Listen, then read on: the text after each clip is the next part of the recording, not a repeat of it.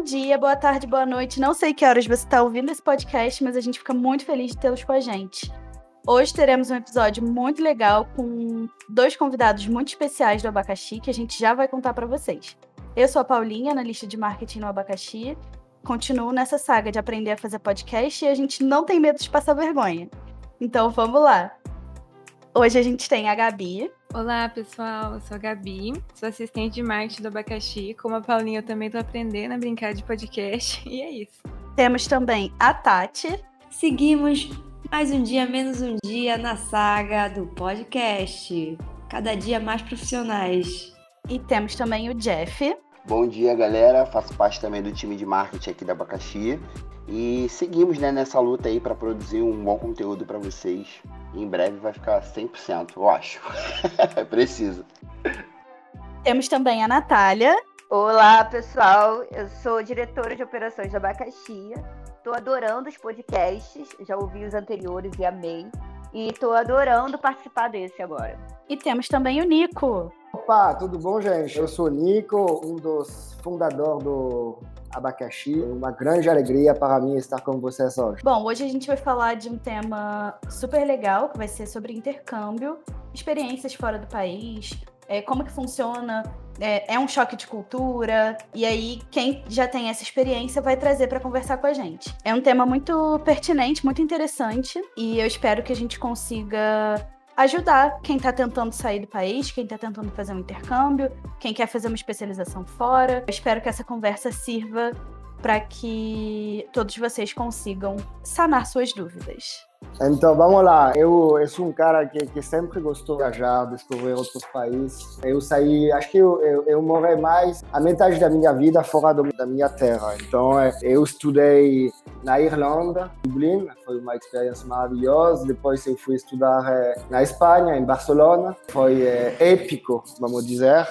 E, bom, estou aqui é, é, é, no Brasil há 10 anos, então não é um, um intercâmbio, mas a gente pode é, também é, é, comparar nossa vida de hoje com um, a vida que eu tinha como estudante lá fora.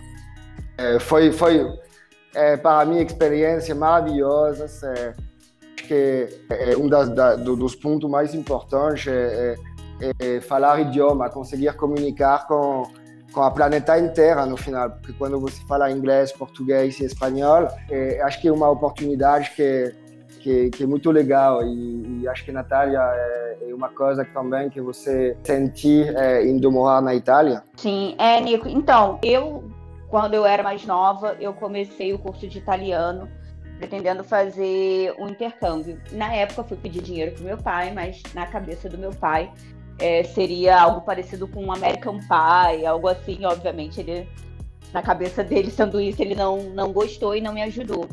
E aí, depois de um tempo, na época, né, num, quando eu tentei intercâmbio, já depois, foi 2012.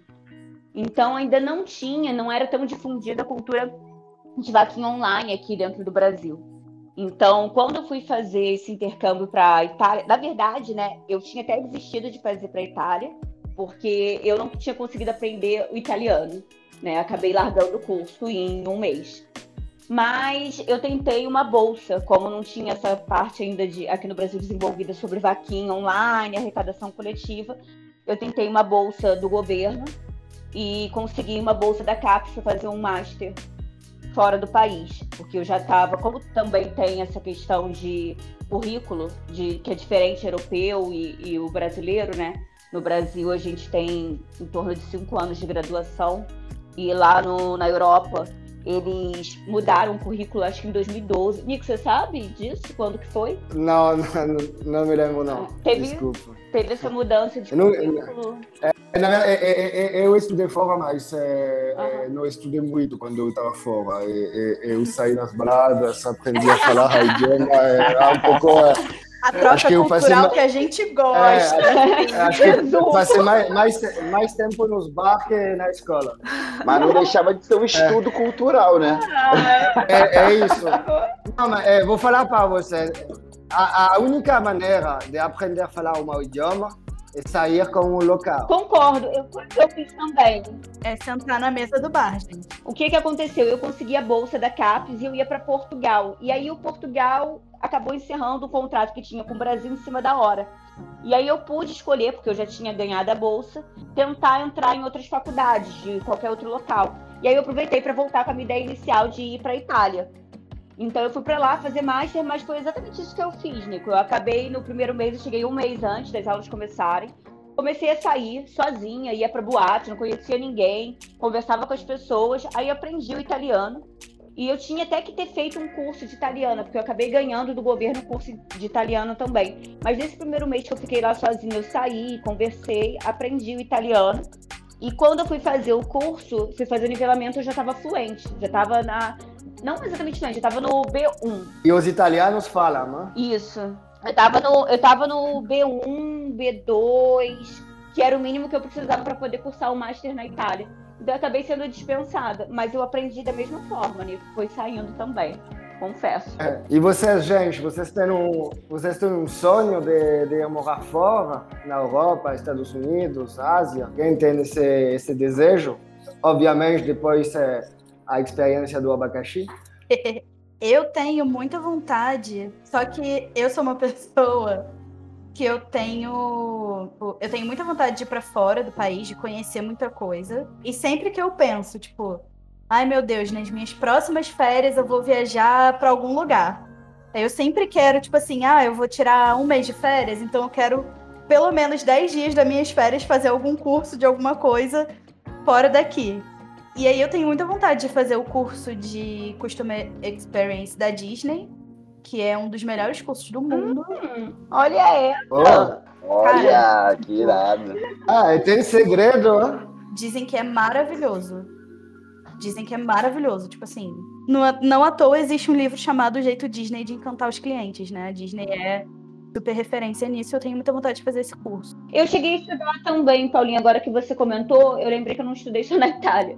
Porque eu também usei as minhas férias para poder fazer um curso em Londres. Ai, riquíssima. Também foi uma experiência bem legal. Inclusive, me fez refletir se eu não deveria ter escolhido Londres logo de cara, sabia? Em vez de ir pra Itália. Porque eu, eu achei a Itália bem parecido com o Brasil, assim. Eu acho que o jeitinho brasileiro que falam do Brasil, na verdade, veio da Itália. Jeitinho italiano. bagunçado.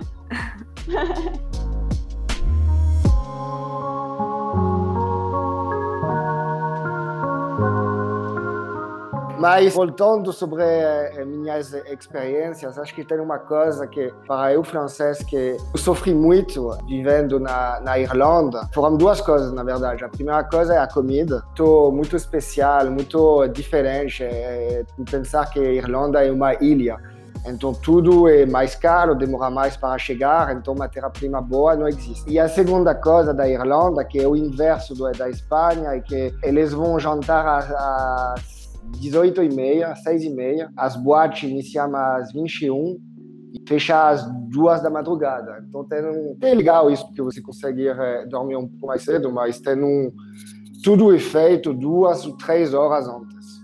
Sem falar do, do clima, da chuva, é, não para, e que faz 15 graus no mês de janeiro, como, igual no mês de agosto. Então isso foi uma foi uma uma coisa que me fez escolher depois Barcelona, onde está o sol, o calor, o ano todo. É, acho que é muito importante quando vocês vão é, escolher o destino é, e também escolher um país onde vocês vão se sentir bem. Não adianta para um brasileiro ir na, na Noruega, porque vocês vão ir vai ser muito, muito, muito frio e acho que é um gap cultural enorme. Não sei, talvez estou é, falando errado, mas da minha experiência, é, eu vejo que a Irlanda foi um país é, é, difícil porque tem um gap cultural importante entre francês e irlandês. Nossa, é isso que eu quero. Eu quero sair do Brasil e ficar dentro de um iglu hospedada para compensar os anos de calor. Ah, eu também, Paulinha. Cara, eu confesso que eu amo frio. Já tô até botando aqui, Noruega. Próxima viagem, Noruega. Oh, mas você vai na Noruega no mês de dezembro, lá, é, você deve ter 5 horas de luz por dia, sabe? 15 da, no... a 15 da tarde está já à noite. Nossa. É, então é uma, é, Já achei o meu lugar, então, Noruega. Eu achei meio deprimente, assim. Já pensou meses sem sol? Quando chegou o inverno e eu morava na Itália, eu achei bem deprimente, assim. Eu lembro que eu fiquei bem triste. Eu cheguei a ficar, acho que um mês e meio sem sair de casa. E aí, o rapaz que morava comigo, meu conquilino, veio no meu quarto uma vez e falou assim: Natália, não tá dando mais, você não tá saindo nem mais pro mercado. Eu que tô fazendo as suas compras. Saiu me arrastando e me tirando da cama, porque fazia tão frio. E olha que Itália nem é o país mais frio, né? Que ele fica mais próximo do, da linha do Equador. Mas no inverno eu cheguei a pegar uma sensação de menos 13 graus, se eu não me engano. Ai, Nevou, todo mundo feliz que tava vendo neve e eu com a minha cara emburrada. De, não quero neve, eu quero calor. Não aguento mais isso. E pior, gente, tem uma... aconteceram muitas coisas comigo enquanto eu tava morando fora, né? Parece que deu tudo errado junto. E neve fala muito, né, que é uma, é uma relação de amor e ódio. Isso. É, olha, comigo aconteceu, meu banco não me transferiu o dinheiro. Então eu já comecei a primeira semana na Itália comendo só McDonald's, porque era tudo que eu tinha dinheiro. É, tinha 5 euros para gastar por dia. Então era isso que eu comia, McDonald's todos os dias da primeira semana. Até conseguir resolver. 99 centavos de euro. O sabor é o mesmo, Nath? Então, é.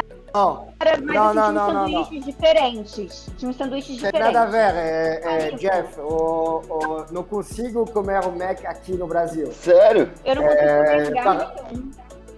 É porque o Mac, é, quando eu, ve- eu vou no, no Mac na França, parece um, sabe, um restaurante de duas estrelas.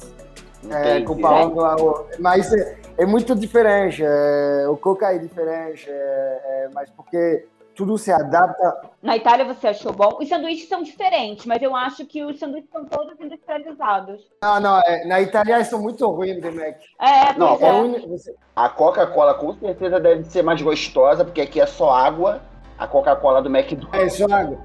Mas é, parece que é, é, o Mac na É. Itália é o único país do mundo onde o Mac não funciona. E, inclusive, é, o Mac saiu uma linha de pizza é, na Itália para Hum, tentar se adaptar. É. Nico, você gosta do McDonald's da Inglaterra? Eu achei muito ruim. O da Inglaterra, eu lembro que quando eu comi, eu parei, assim, eu desisti. Achei péssimo.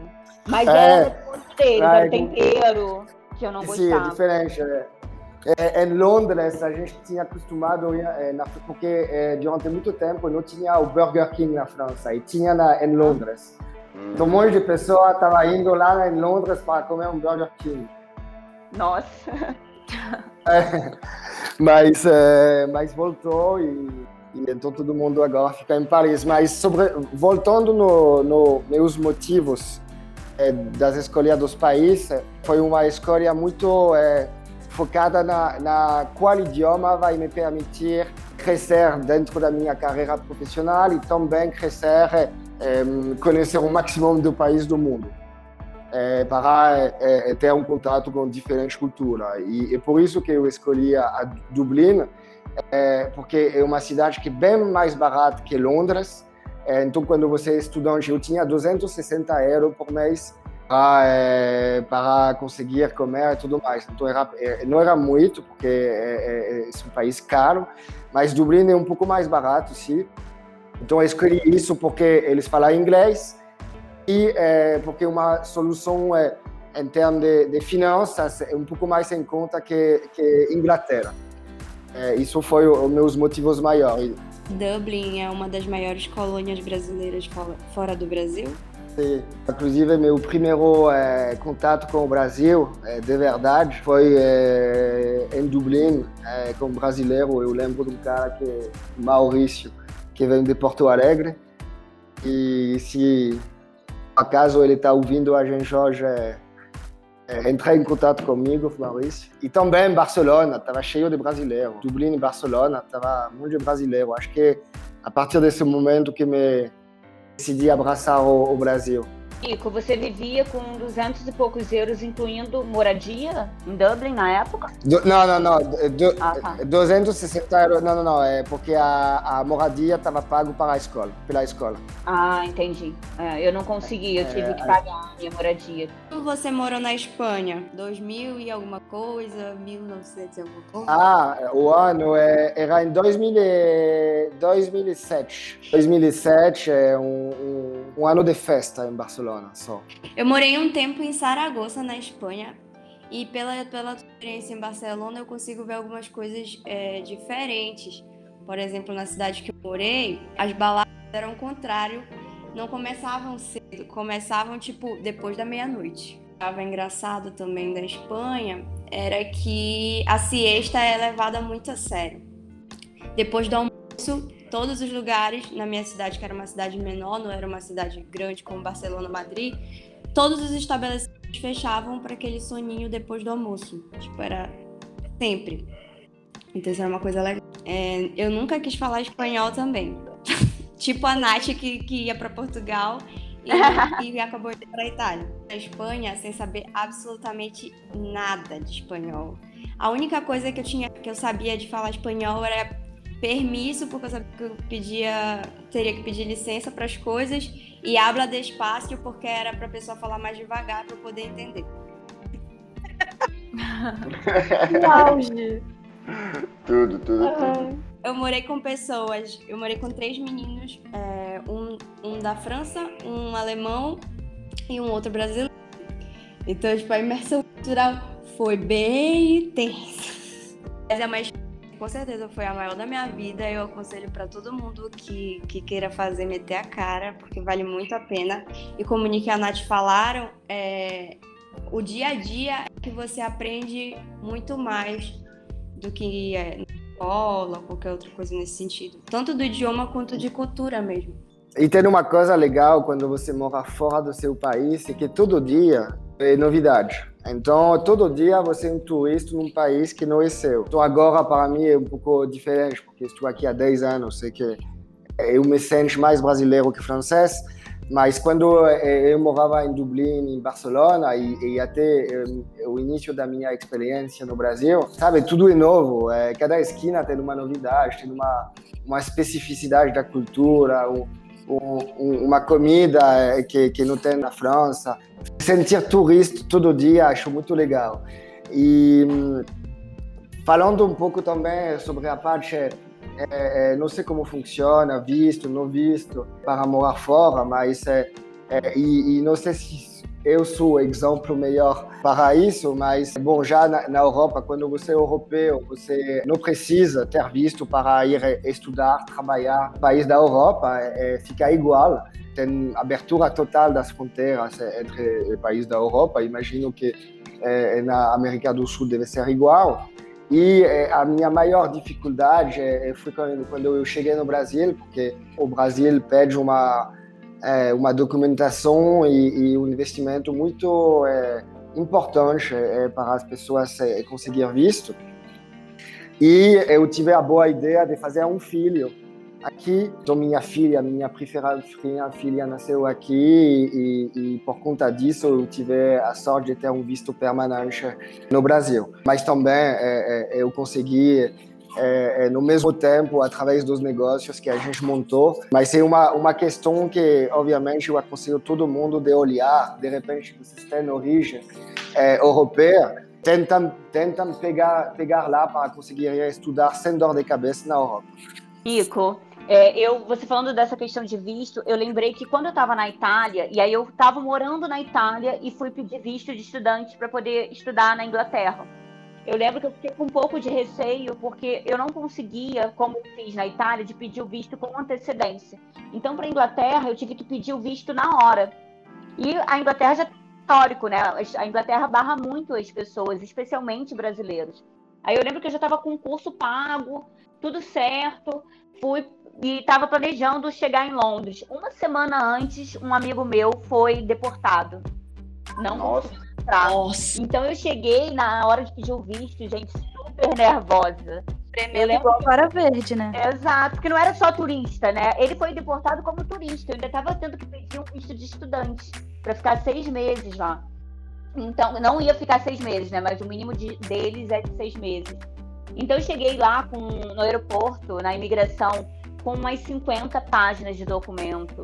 Ah, levei extrato bancário no Brasil, extrato bancário na Itália, todos os meus cartões de créditos, limites, cartas de universidade no Brasil, cartas de universidade na Itália. E foi assim, foi bem tranquilo, mas depois. Também com esse. Foi super mas... burocrático, né?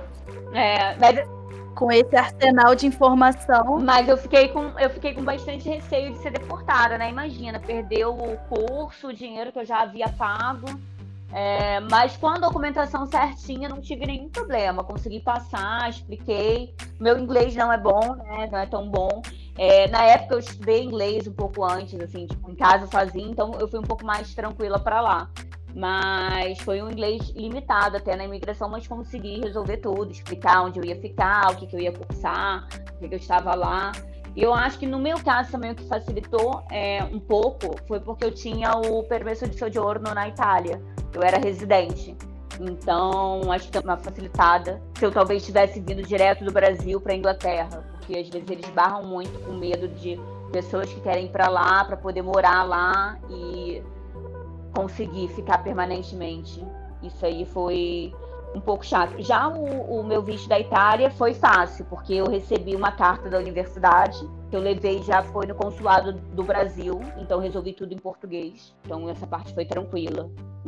Rapidinho consegui. Legal, importante para quem está ouvindo a gente e quer, e quer fazer o intercâmbio, que para quem. Geralmente, a maioria das pessoas quer fazer intercâmbio para aprender, aprender inglês, né? Estudar inglês. E acaba escolhendo Estados Unidos, que é um país que a gente, o brasileiro, precisa de imediato visto para entrar. Já na Europa, em países como Dublin e Londres, o brasileiro consegue ir sem visto, né, só com passaporte de turista, é, passando até três meses, e aí tendo que ter um visto de estudante ou de moradia e trabalho a partir de três meses, se ele quiser ficar a partir de três meses. Então, se você quiser ir fazer um curso fora do Brasil, na Europa de um mês, por exemplo, você não vai precisar de um visto, o que diminui aí os custos. Eu quero só adicionar uma coisa sobre isso, é que como a Inglaterra acabou de sair da Europa, de repente mudou um pouco. Eu aconselho todo mundo é, é, querendo ir em Londres, na Inglaterra de maneira geral, olhar as últimas é, medidas que saíram da Europa no 1 de janeiro agora, é, de maneira definitiva. Então, é, o que foi é, uma regra na Europa toda antigamente, é, talvez mudou né, pelo caso da Inglaterra. É, mas sabe uma coisa que eu estava outro dia lendo sobre isso? O Brasil ele é um país muito miscigenado, né? A gente tem várias nacionalidades, muitas pessoas moram aqui, tem muitas colônias de estrangeiros, enfim, tem, tem é um país muito rico culturalmente nesse sentido. Então, o passaporte brasileiro, ele é o passaporte mais falsificado do mundo. Exatamente porque é, é, qualquer, qualquer cara que exista pode ser uma cara brasileira, porque a gente tem muito essa questão da miscigenação. Então é, é por isso, né, que o brasileiro tem tanta dificuldade de entrar nos lugares, porque é, existe muita falsificação de passaporte brasileiro. Tinha uma questão na Itália que eu lembro, da mesma forma que a Tati comentou, de golpe e tal. Quando eu cheguei na Itália, os italianos me alertaram muito para alguns golpistas que tinham, também conhecido conhecidos como ciganos lá, e falavam justamente para poder tomar muito cuidado com o meu passaporte. Porque com frequência acontecia roubo de brasileiros, roubavam passaporte. O passaporte brasileiro é o mais caro no mercado, eh, no mercado paralelo e, e até o Kim Jong-un, o, o ditador da Coreia do, do Norte, é, tinha um passaporte brasileiro para conseguir viajar. Isso é uma pequena história. Então, se seguram bem seus passaportes. É isso, gente. Que loucura. Gente, gente que leva a fama. Falando de passaporte, é, isso é um. É, eu quero aproveitar esse momento, porque para mim é, é até emocionante, mas é, como estou é, no Brasil há agora quase 10 anos, que meus três filhos nasceram aqui, é, eu tenho a grande, é, como posso dizer, sorte, é, oportunidade de ser brasileiro. É, então, é, já já, meus queridos, eu vou ser brasileiro igual vocês. É um franco-brasileiro, mas é, é, eu terei meu passaporte brasileiro sim. Ai, que coisa Eu boa, gostei né? dessa ideia do Nico. Eu acho que eu também vou parir um filho no futuro em outro país, olha, na Europa. Essa ideia, essa técnica. É na França, é boa. Pois é, Nico, você me manda lá pra. Ah, você me manda lá, Nico, pra trabalho quando eu tiver com nove meses. Sim. E aí eu tenho um filho Óbvio. na França, depois eu volto. Mas Ah, mas faz um, é, é sempre bom, porque eu sempre falo para meu filho isso. Olha, você vai ter a, a escolha entre, entre a seleção e o time da França. É, são dois times que ganharam a, a, a dois, sete Copas do Mundo. Então, você é sortudo, cara. eu tenho uma amiga, gente, muito legal, cara, que ela é brasileira, ela é casada com um francês, as filhas são americanas. E as, ele, eles, como eles têm essa mobilidade hoje de trabalho, né? Eles estão passando. Cada período do ano eles passam num local diferente. Agora ela está na Havaí, morando com a família na Havaí e eles trabalhando de maneira remota. É, mas eu acho isso muito Legal. legal, porque enriquece muito a família, sabe? Culturalmente. Todo mundo Sim. fala três idiomas, pelo menos. Já vão aprendendo desde crianças, né? As filhas dela falam português. Eu fico impressionada com isso, porque eu vejo a Carol gravando os vídeos. A filha dela tá falando inglês pequenininha, do nada a filha muda o idioma e começa a falar português. E é lindo. É, idioma, é, é, se posso concluir sobre minhas experiências é, é, fora, mas hoje meu, um dos meus maiores orgulhos é, na minha vida e de conseguir ter, é, então até se meu sotaque está horrível, é, é, é, eu tenho dificuldade algumas vezes para procurar palavras, mas possibilidade de conseguir compartilhar, falar, é, conhecer cultura diferente é, é meu maior orgulho. Hoje em dia não preciso pensar no, é, na tradução. Eu, eu tenho português é, dentro de mim, as palavras saem sozinhas. É, é, é isso uma coisa, quando você senta algumas vezes, fala, cara, isso é uma coisa legal. Porque ficar lá, no Brasil todo, eu consigo ter uma, uma conversa, nos Estados Unidos, na Europa. E, e isso é uma riqueza que eu quero que é, é, vejo para vocês. Nico, você sonha em qual idioma? Veja, francês e português. Também sonha em português, né? É, eu, eu É, teve uma época que eu só sonhava em espanhol, em espanhol, perdão. E só sonhava em italiano. Quando eu voltei pro Brasil, eu falava várias palavras em italiano. Até hoje. Até hoje você fala. É, até hoje eu falo. Às vezes eu não sei, tipo, eu associo primeiro ao italiano. Tem uma palavra que o Rodrigo sempre, meu namorado, sempre implica comigo, porque na, aqui no Brasil não se fala bebida analcoólica, né? Fala bebida não alcoólica. E eu toda vez falo bebida analcoólica, que é italiano. Sempre. E aí eu percebo olhando pra mim, assim, com uma cara de. "Eh, Você tá inventando uma palavra. Mas. Ou então essa bebida é nova. Não, meu amor, respeita a minha bagagem. Bagagem cultural. Respeita a minha troca cultural. Muito logo que a gente volta, né? Logo que, eu- logo que eu voltei também da, da Espanha, eu não conseguia falar obrigado, só falava graças, porque era automático. Assim, automático. Eu Nath, queria dizer que isso acontecia comigo também, adolescente, saindo do cursinho de inglês. Eu entrava no ônibus e dava good night pro trocador. Mas é, porque tu tá praticando, né? A conversação, tá praticando. certíssima. Mas é, é, é, eu, pessoalmente, tem, tem palavra que eu não tenho mais em francês. É, que eu, até lá na França, eu falo em português porque esqueci o nome em francês. É, são muitas palavras de, de negócio, então não é uma coisa que você é, fala no dia a dia, mas é, é, texto esquecendo o meu francês. Acho que a melhor forma de aprender idioma, inclusive, é com imersão. Pelo menos pra mim, assim, se eu não uso idioma, eu esqueço. Então, o espanhol, eu era fluente em espanhol. Eu cheguei na Itália falando espanhol. Conheci um menino que me recebeu lá ele falava espanhol. Depois que eu comecei a falar italiano, eu acabei esquecendo o espanhol, porque eu parei de usar o espanhol. Então, depois eu viajei, fui pra Argentina, eu começava a falar espanhol e terminava falando italiano sem perceber. Eu acho que a são impregna o idioma. Mas aqui, é, quando eu cheguei no Brasil, todo mundo, todo mundo me falava, é, é, você é argentino?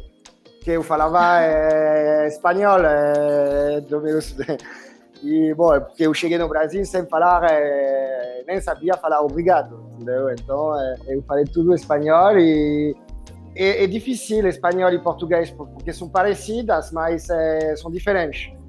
Então, a mistura dos dois complica um pouco. Isso, né? Eu acho que todo mundo, quando não sabe um idioma, acaba usando o espanhol. Vai para Itália, usa o espanhol. Vai para França, usa o espanhol. Vem para o Brasil, usa o espanhol. O espanhol acaba sendo o idioma que todo mundo recorre.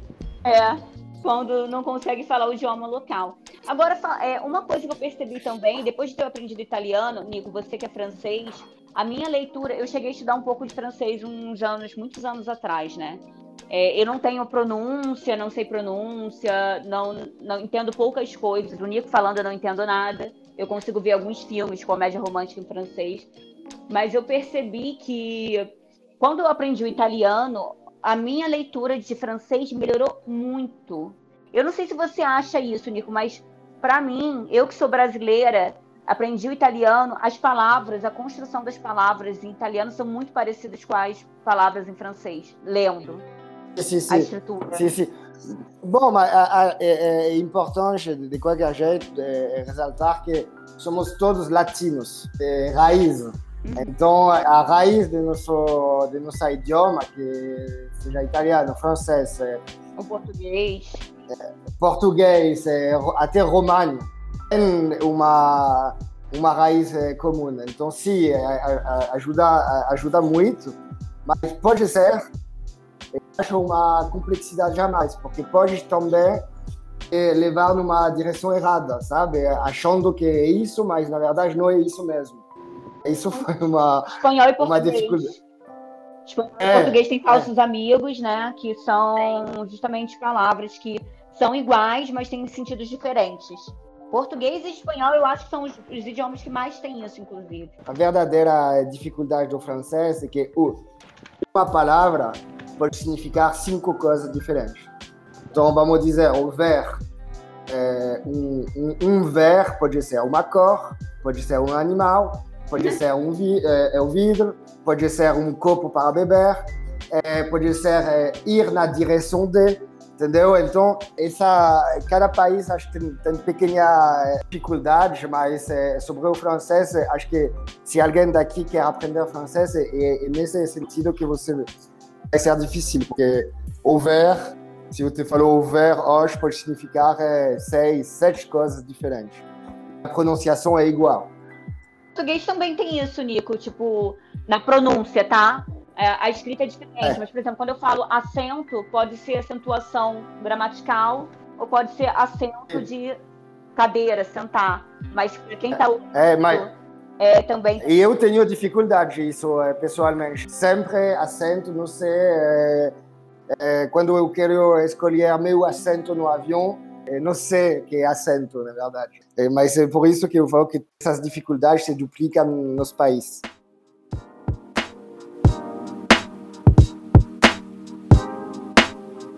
Ô, Nath, para você que foi para Itália, não tem como a gente deixar de falar de culinária. Eu queria saber como foi sua relação com a culinária italiana, se é muito diferente ah, daqui. Muito obrigada por essa pergunta. Eu queria muito fazer comida o que mais importa. Gente, a experiência gastronômica na Itália foi maravilhosa. Essa foi a parte boa que eu acertei no país, né? Porque era tudo que eu adorava já. Nath, isso influencia na sua vida até hoje, né? Sim. É, eu eu, então, eu quando eu fui para Itália, eu não sabia fazer nada, gente. Eu não sabia fazer uma pipoca no micro-ondas. E aí eu fui morar com um italiano e fui morar com um brasileiro que era filho de um chefe brasileiro. Ou seja, os dois cozinhavam e eu não sabia fazer nada. E o italiano ele ainda tinha uma namorada que era siciliana, que cozinhava super bem, fazia uns doces maravilhosos. E aí eu comecei a aprender a cozinhar lá, gostei muito disso. A comida lá é maravilhosa. Eu tive algumas dificuldades culturais, assim, no início, por exemplo. Eu lembro que a primeira vez que eu saí para comer fora na Itália, eu fui pedir uma pizza. E aí eu pedi uma pizza brotinho, né? Tipo, pedi uma pizza, uma piccola pizza. Sendo que eu ouvi uma grosseria, assim, absurda, porque o rapaz falou como assim? Pizza pequena? Não existe isso. Tem o tamanho certo, que é o tamanho da pizza. Eu falei, gente, mas como assim? Aí eu explicando, no meu país, Tem uma pizza pequena, tem uma pizza média, tem uma pizza grande. país tem pizza de estrogonofe com batata frita. No meu país tem pizza de cachorro Nossa, quente. De cachorro quente. Ai. Eu levei um esporro. Um garçom pegou, chamou minha atenção, falou assim, não, sua, sua- seu país faz a pizza errado. Você tá na Itália, você tem que comer a pizza do jeito certo. Vou trazer a pizza que a gente tem, que é o tamanho certo. E veio com uma pizza enorme pra mim. E eu não consegui comer, né? Obviamente, vocês já sabem que eu como pouco. Então eu peguei, acabei não conseguindo comer. Depois de tantas vezes que eu voltei no restaurante, aí uma vez ele me atendeu e falou assim: olha só, hoje eu peguei e pedi pra fazer uma pizza menor pra você. Porque eu vi que você não consegue comer, eu você, obrigada. Então eu tive esses problemas com a pizza lá, ah, entendeu? Apesar da pizza ser maravilhosa. E aí depois, assim, eu acabei. Eu gosto muito da Itália, sou apaixonada pela Itália. Inclusive, estou arrasada, porque as minhas férias esse ano seria na Itália, mas a pandemia não deixou. Eu criei um laço muito grande. Então, na minha vida, eu cozinho muito massa, faço muita massa, faço doces italianos. Depois que eu morei lá, eu aprendi a cozinhar. Então, eu faço isso todo dia, gente. Todo dia eu faço um cacio pepe, que o Nico adora, né, Nico?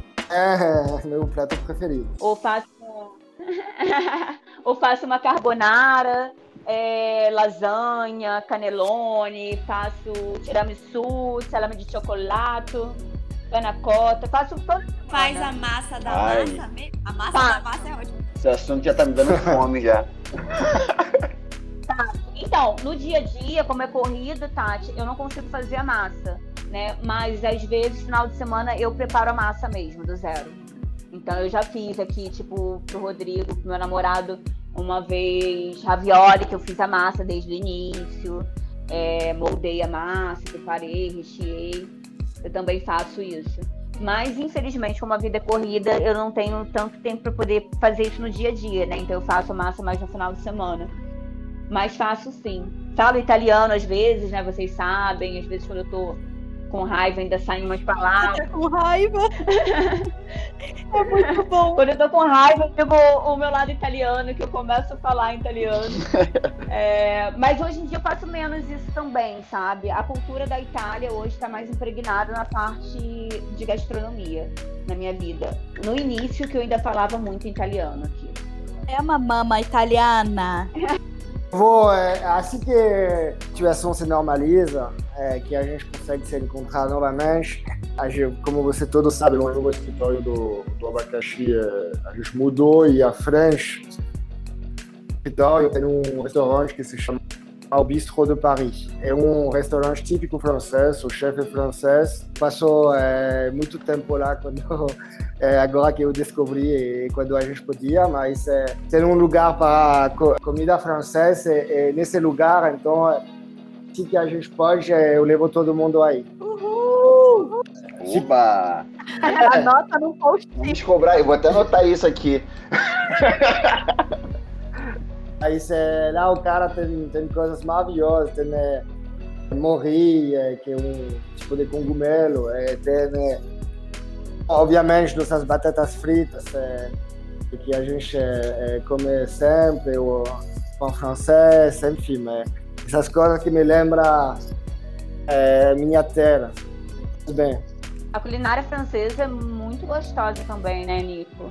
Ah, é, é, eu não queria entrar nesse debate, porque tem uma guerra no mundo entre qual é a melhor comida do mundo, é italiano ou francês? Sim, é, eu. Obviamente o francês, é, para mim é o francês é de longe, mas é, eu preciso admitir que a comida italiana é muito boa, mas acho que, acho que as duas é, va- valem é, destacar e a sorte que a gente tem no Brasil, que tem comida italiana muito boa e tem também comida francesa boa. Então, é, isso é, faz o, o, o, o porquê eu me sinto bem também nesse, nesse país amado. Dá licença, Nath. É? Vou puxar a sardinha pro meu lado. Sim. No Brasil, a gente tem sardinha frita com cerveja, feijoada com caipirinha, entendeu? É. Moqueca, Coxinha, cordeiro. coxinha, pastelzinho de Pastel feira. De frango com catupiry ainda. Tem- Eu tô Entendeu? envergonhada, porque eu não gosto de quase nada disso. Natália almoçando. Hambúrguer, batata frita, milkshake. E massa. Passa. Não, Nico, fala qual é- Não, mas é, é- é- é- falando, falando sério, um é- é- Eu falo sempre isso pra, é, na França. Eu me sinto bem no Brasil porque a gente come bem.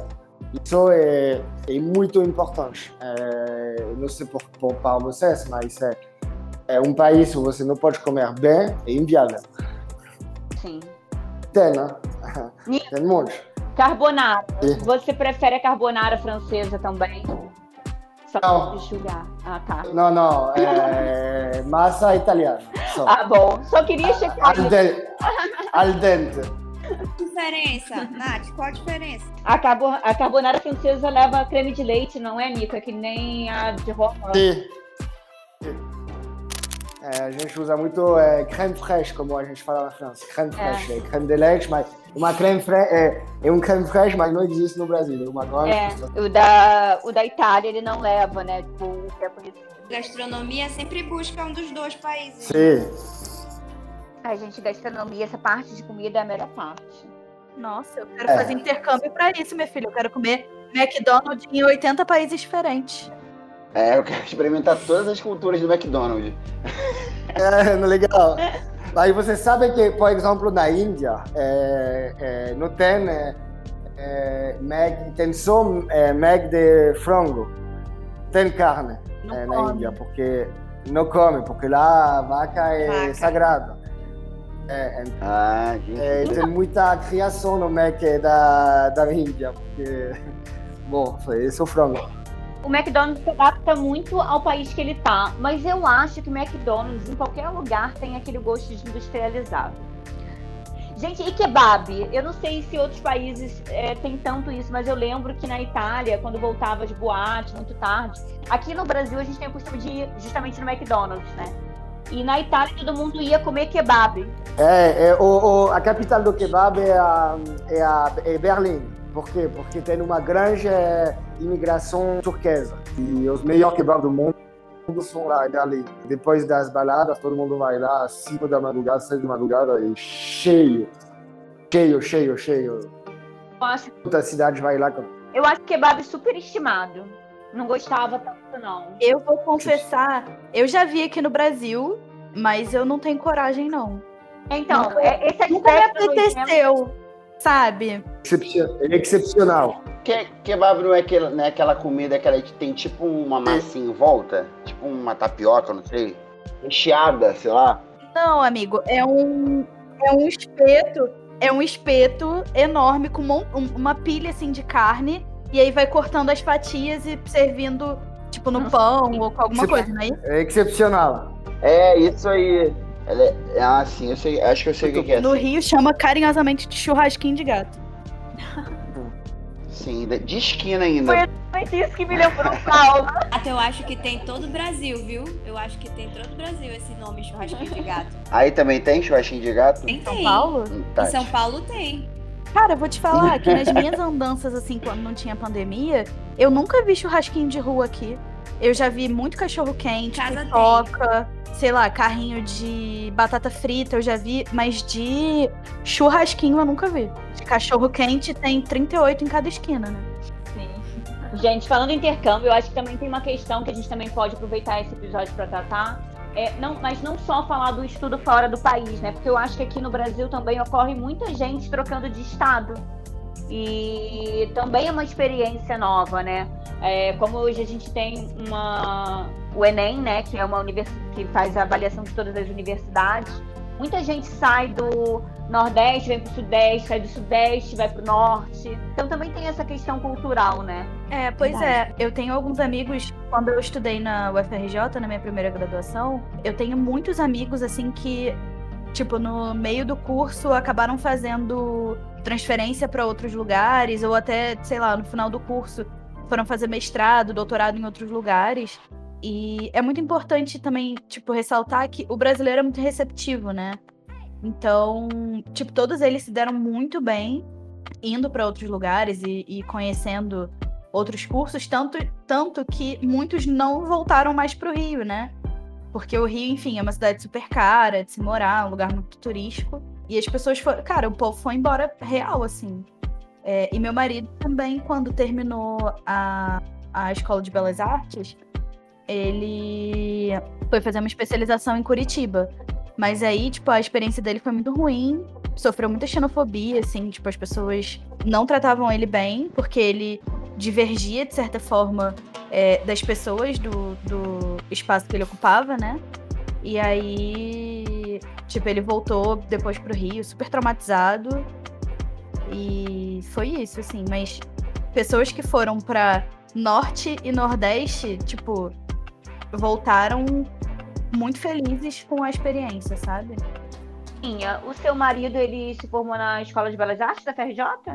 É, ele fez desenho industrial. industrial. Ele ah, fez desenho industrial. Estudou que lá? falando de lugares mais próximos, né? Não falando só de Europa. Uma coisa também que eu acho legal informar, que eu descobri agora, há pouco tempo, com o Rodrigo, é que, por exemplo, medicina, que é super concorrido aqui no Brasil, nos outros países da América Latina não tem vestibular, gente. Sim.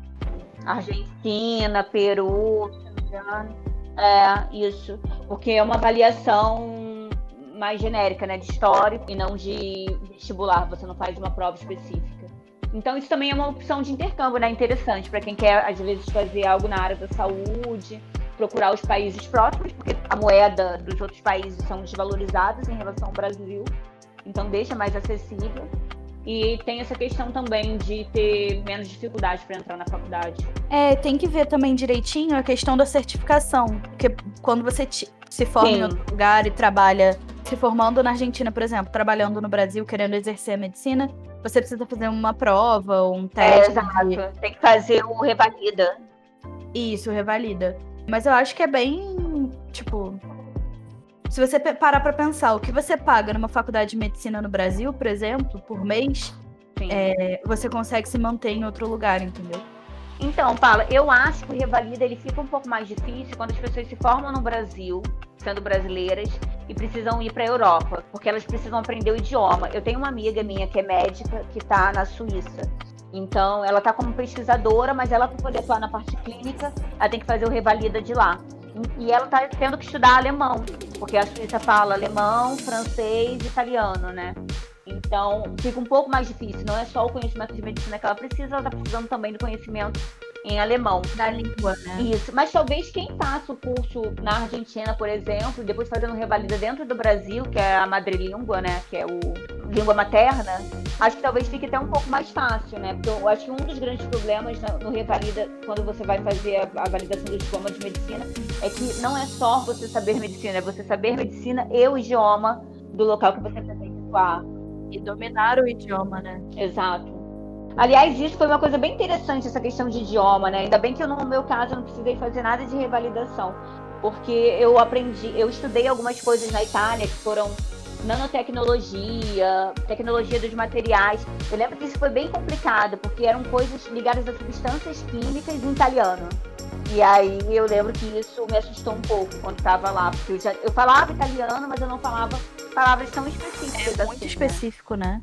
Isso, é. Que loucura, bicho. Eu acho que eu ia chorar, honestamente. ia dar uma choradinha. Basicamente foi o que eu fiz. A gente fala muito madura. A gente chora na nossa caminha. Na hora a gente fala, ai não, entendi, tudo bem, obrigada. Aí chega em casa. gente, e falando em cultura, né? Outra questão ligada à cultura que eu lembro também que era complicado. Gente, brasileiro adora um atraso, né? Carioca mais ainda. Nossa. Eu lembro que eu vivia atrasada quando eu estava no início na Itália e eu tomava assim vários puxões de orelha. É, eu lembro que uma vez eu cheguei numa aula e eu cheguei, sei lá, meia hora atrasada. Eu lembro que o professor me deu um esporro tão grande, tão grande, que aí eu aprendi a chegar na hora lá.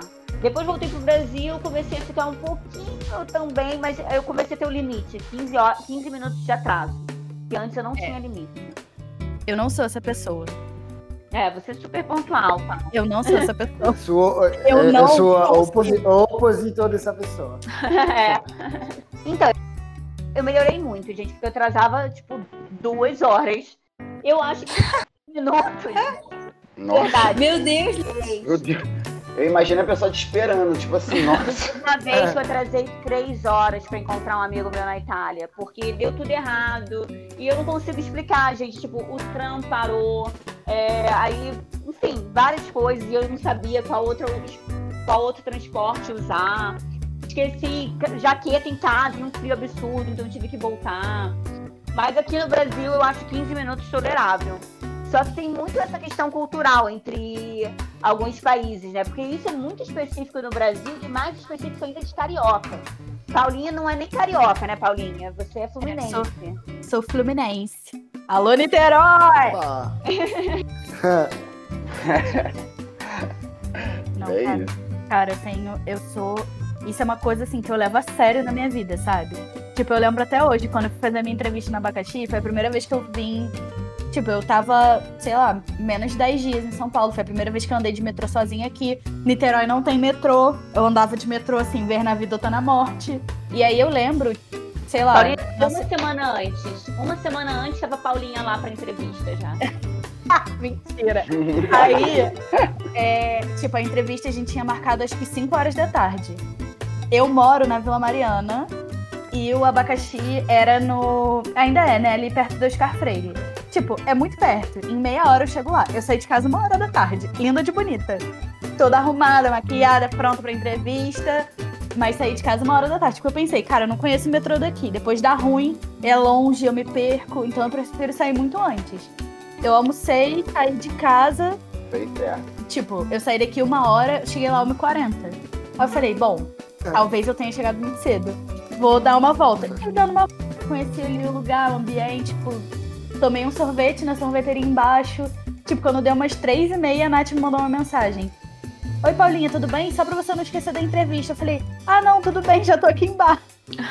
É, eu, sou, eu, eu sou essa pessoa. Eu chego muito cedo. Principalmente porque eu acho que por morar em Niterói, eu sempre tinha que sair muito cedo de casa para conseguir chegar nos lugares. Entendeu? Tipo, eu pegava um ônibus que levava às vezes duas, três horas para chegar no centro do Rio. Então eu já me adaptei a sair muito cedo de casa para as coisas. E isso é a minha vida. Eu saio muito cedo de casa quando eu tenho que sair. Acho que é cultural mesmo de Niterói, porque tem a ponte, aí tem o trânsito, aí tem a barca. Tem toda tem... essa logística de Niterói, né? Outra questão que eu acho também que culturalmente é interessante, às vezes, é o modo de falar, né? Eu lembro que. Na, eu, vocês já me conhecem, já sabem que eu tenho esse meu jeitinho grosseiro, né? Que não é, gente, não é de propósito, mas às vezes eu falo uma, de uma forma que parece realmente que eu tô brigando. E eu lembro Discurso da na... princesa. É, mas assim, eu acho que europeu é o jeitinho dela. Esse meu jeitinho de princesa Fiona, gente. Eu lembro que na Europa as pessoas elas eram muito assim, sabe? Na Itália as pessoas pegavam e falavam tudo, não queriam nem saber se vão te magoar ou não. Então eu me senti muito adaptada, eu me, me senti acolhida, apesar de eu, de eu ter tomado alguns puxões de orelha lá com os meus atrasos eu senti que era uma relação que a forma como eu falava, as pessoas conseguiam entender sem ficar, sem ficarem magoadas. Então, acho que também tem às vezes essa questão cultural, sabe? Entre quando você muda de país. Aqui no Brasil, eu acho que o Nico, que é estrangeiro, talvez ele vai saber melhor. Talvez quando você fala alguma coisa dentro do Brasil, tem uma, um entendimento é, diferente. Total, porque eh, tem palavra francesa que eh, eu penso que a tradução é, que pode ser uma coisa suave lá, e aqui é, pode ser visto como uma agressão. É por isso também que eu amo o Brasil, mas o, povo brasileiro, o brasileiro, é muito sensível. Então, eu pessoalmente tive que me adaptar também, porque é verdade que na Europa a gente costuma, a gente costuma falar as coisas é, um pouco bruta para um pouco é, o que você está falando. Então, aqui. Objetividade, né? É, é, aqui eu preciso pegar um caminho, chegar no ponto. É, lá eu falo, não, é ruim. Ah, eu, aqui eu falo, olha, acho que foi muito legal, mas poderia talvez melhorar esse ponto. Entendeu? Então tem, tem que. É, tem que é, é, é uma dificuldade, porque é, algumas vezes a gente fala coisas é, que a gente pensa super tranquila e que pode ser visto como uma coisa, sabe, um pouco mais pesada. Então já, é, é, por isso, é, não fiquem não fiquem com medo. É, algumas vezes as coisas podem sair, mas porque no final da conta, sou francês Acho que, bom, tem toda uma história, sabe? A Europa viveu o tempo, é, no final da conta, é, 60, 60, 70 anos atrás, a gente estava em guerra. Nossos pais é, nasceram na guerra, durante a guerra. Então, sempre, não sei, mas talvez tem esse, esse coisa um pouco mais straight to the point, porque a gente não perde tempo para falar uma coisa, mas direto. Mas, bom, é, é importante é, é lembrar onde você mora para sempre se adaptar no máximo no, na cultura local. Eu lembro que isso na Europa, por exemplo, um meu amigo que morava comigo, ele era mais sentimental e ele sentia muito isso, né? E eu já era mais objetiva, eu achei, na verdade, ótima essa cultura. Porque eu podia falar o que eu pensava sem que as pessoas achassem que eu estava querendo agredir ou que era algo pessoal. É. é uma questão de se adaptar, né? Dependendo do local que você vai, as pessoas são um pouco mais dóceis ou um pouco mais objetivas. Então, isso é um ponto que às vezes é legal pesquisar também antes de você ir para um país, né? Porque o que às vezes aqui no Brasil é considerado falta de educação, por você ser muito objetivo, é o oposto quando você vai para um país da Europa. Se você não fala exatamente o que você pensa, as pessoas também não conseguem enxergar isso com bons olhos. É, fica sem paciência pra você, né? É. Nath, você ficou em qual cidade da Itália? Eu morei em Milão e morei em Bolonha. Lá tem a questão dos dialetos, né? Sim, então, dialeto é uma coisa muito engraçada, porque na Itália as pessoas falavam dialeto e cada um não se entendia, mas eu, brasileira, eu entendia tudo. E aconteceu uma, uma situação muito inusitada, que eu fui fazer uma viagem para Marrocos com um amigo meu, que é brasileiro, e a gente chegou dentro de uma excursão, tinha três italianos. E eles falando italiano, falando italiano.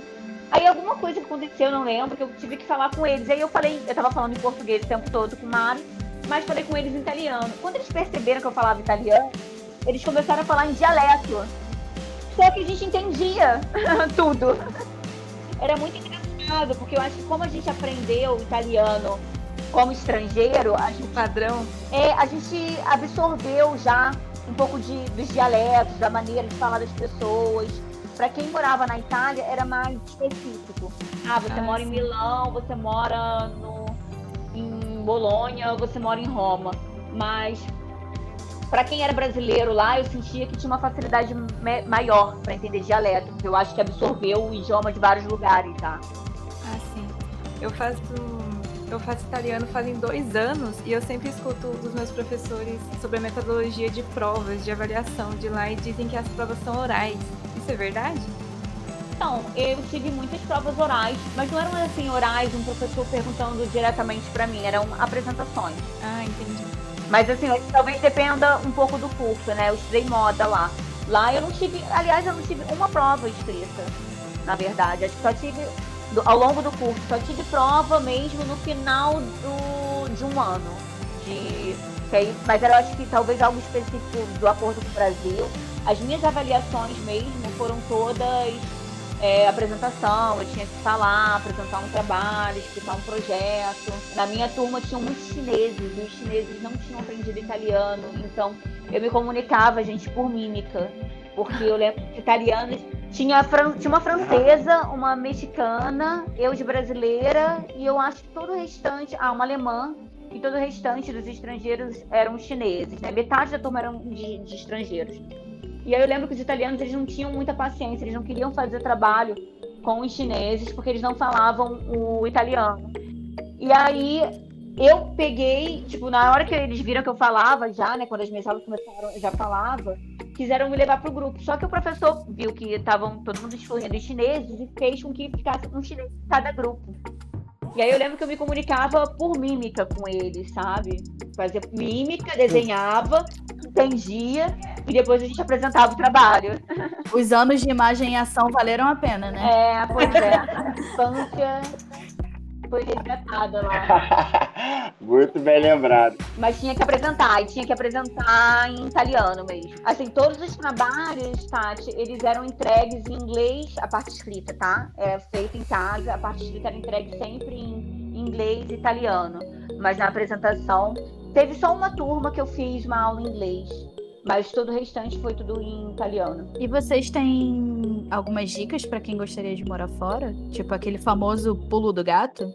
Olha, eu acho que a primeira coisa é não ir com dinheiro contado, gente. Isso aí foi. Eu não fui com dinheiro contado, mas eu tive um problema com o banco, que foi o dinheiro não ser transferido, o dinheiro que eu tinha para viver lá. E eu passei muita dor de cabeça com isso no início. E depois eu tive alguns problemas em relação à moradia, porque o meu contrato não foi registrado, o cara não pagou a conta. No Natal, cortaram a minha luz, eu saí de lá chorando. No frio, tá, gente? Inverno, Nossa. inverno, sem aquecedor. Esse dia, eu juro para vocês, eu só não comprei uma passagem de volta pro Brasil porque não tinha internet. Senão eu ia embora no Natal. E aí, eu acho que assim, é muito importante você estar tá atento a contrato e a quanto que vai custar cada coisa. Porque se você vai com dinheiro apertado e ainda toma uma volta em algum contrato, ferrou. Acho importante também aprender as bases é, da idioma do país onde você vai.